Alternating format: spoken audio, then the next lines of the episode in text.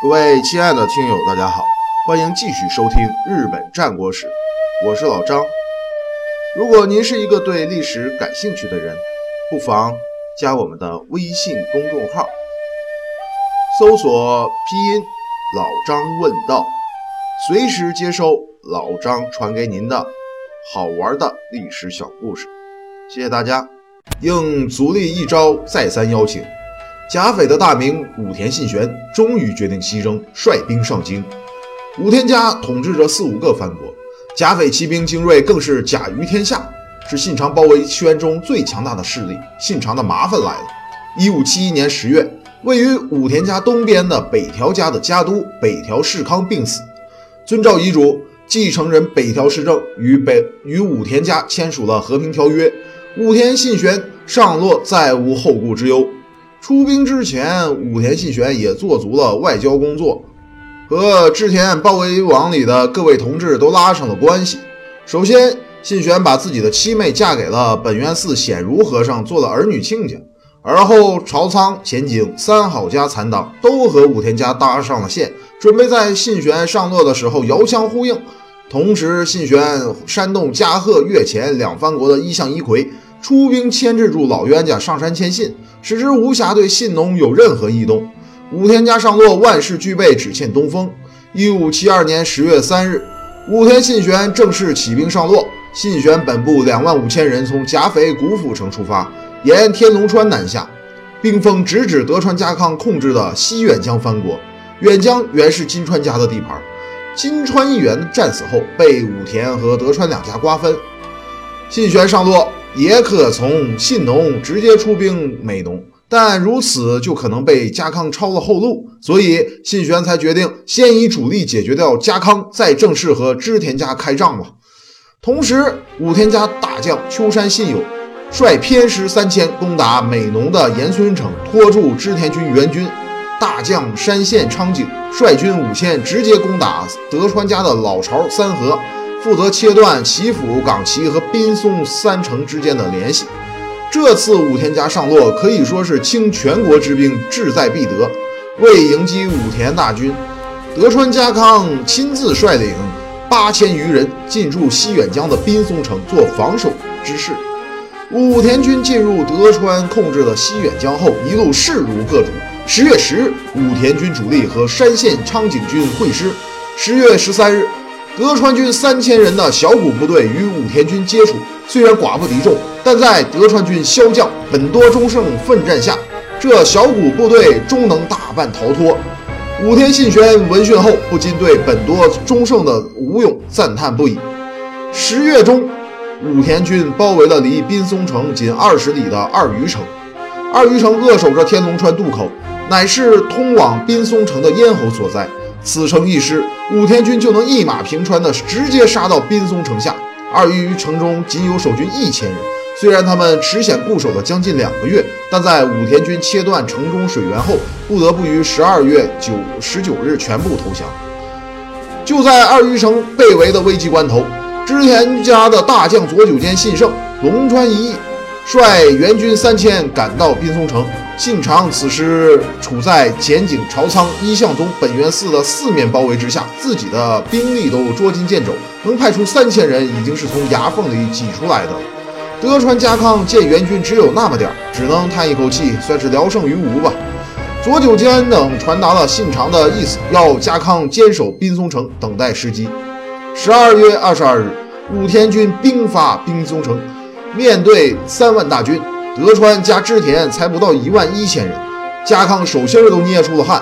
可是出乎众人所料，武田信玄在走到离滨松城不到十公里的时候，突然调转车头，引军西进，作势要绕开滨松城，直扑德川家空虚的后方三河。德川家康见武田军弃滨松城不攻，急得差点晕过去。原来按照家康的计算，自己以不到敌军三分之一的兵力守城，坚壁清野，打消耗战。武田军远道而来，日久兵疲，德川军或有胜算。可是武田信玄不上套，反而攻敌之必救，家康的如意算盘落空了。其实早在武田军攻打西远江以前，探马早就做好了地形调查。老谋深算的信玄料到家康一定会在滨松城坚守，怎会傻傻的和家康浪费时间和兵力？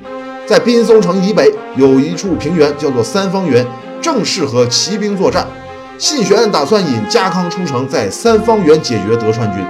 家康果然上当。当气急败坏的德川军尾随武田军到达三方原的时候，才发现武田军早已后队做前军，严阵以待了。其实这手回马枪的功夫，信玄已经不是第一次用了。早在三曾卡的时候，他就是用这招大败北条氏康的。只是家康不知敌情，才上了当。知道上当的家康气晕了头，竟然以劣势兵力摆了个鹤翼阵，妄图包围三倍于己的武田军。信玄摆了个鱼鳞阵，乃是骑兵标准的突击阵型。午后四时，三方原大战打响。信玄先用投石兵打乱了德川军的阵脚，再用士兵阵前叫骂。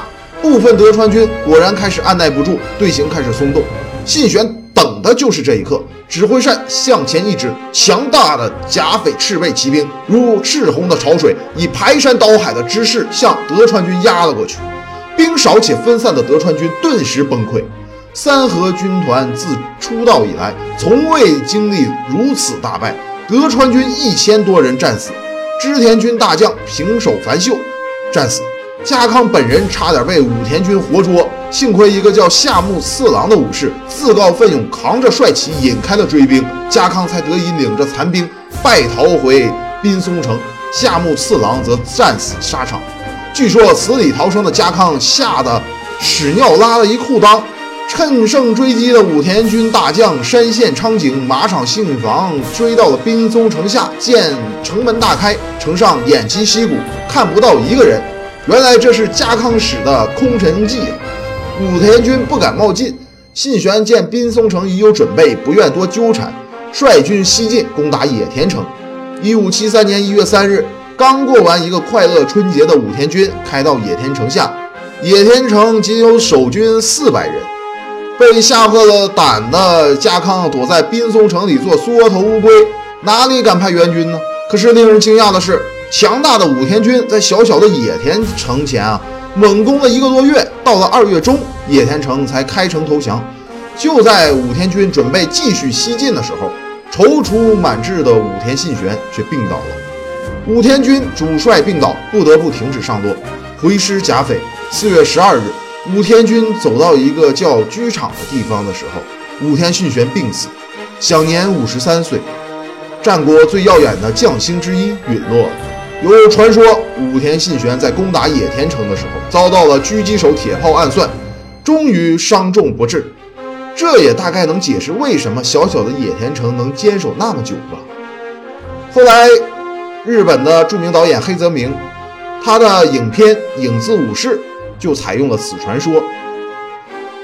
尽管临死前，信玄吩咐不要张扬死讯，等三年后再发丧。但没有不透风的墙，只不过十三天之后，上山谦信就得到了信玄的死讯。据说谦信闻讯后，把自己反锁在房间里好几天，不吃不喝也不说话，大概是在平掉这生平唯一能与自己抗衡的敌手吧。信玄之后，天下之大，又有谁值得军神上山谦信出手呢？不久，织田德川北条也都得到了消息。五月九日。德川军越过大井川，反攻武田家领地郡府城，纵火劫掠而还。不管怎样，武田信玄一死，织田德川两家可以说是拨云见日。来自东方的猛虎死，织田包围圈断了最重要的一环，是该织田信长回过头来专门对付京都附近的反对势力。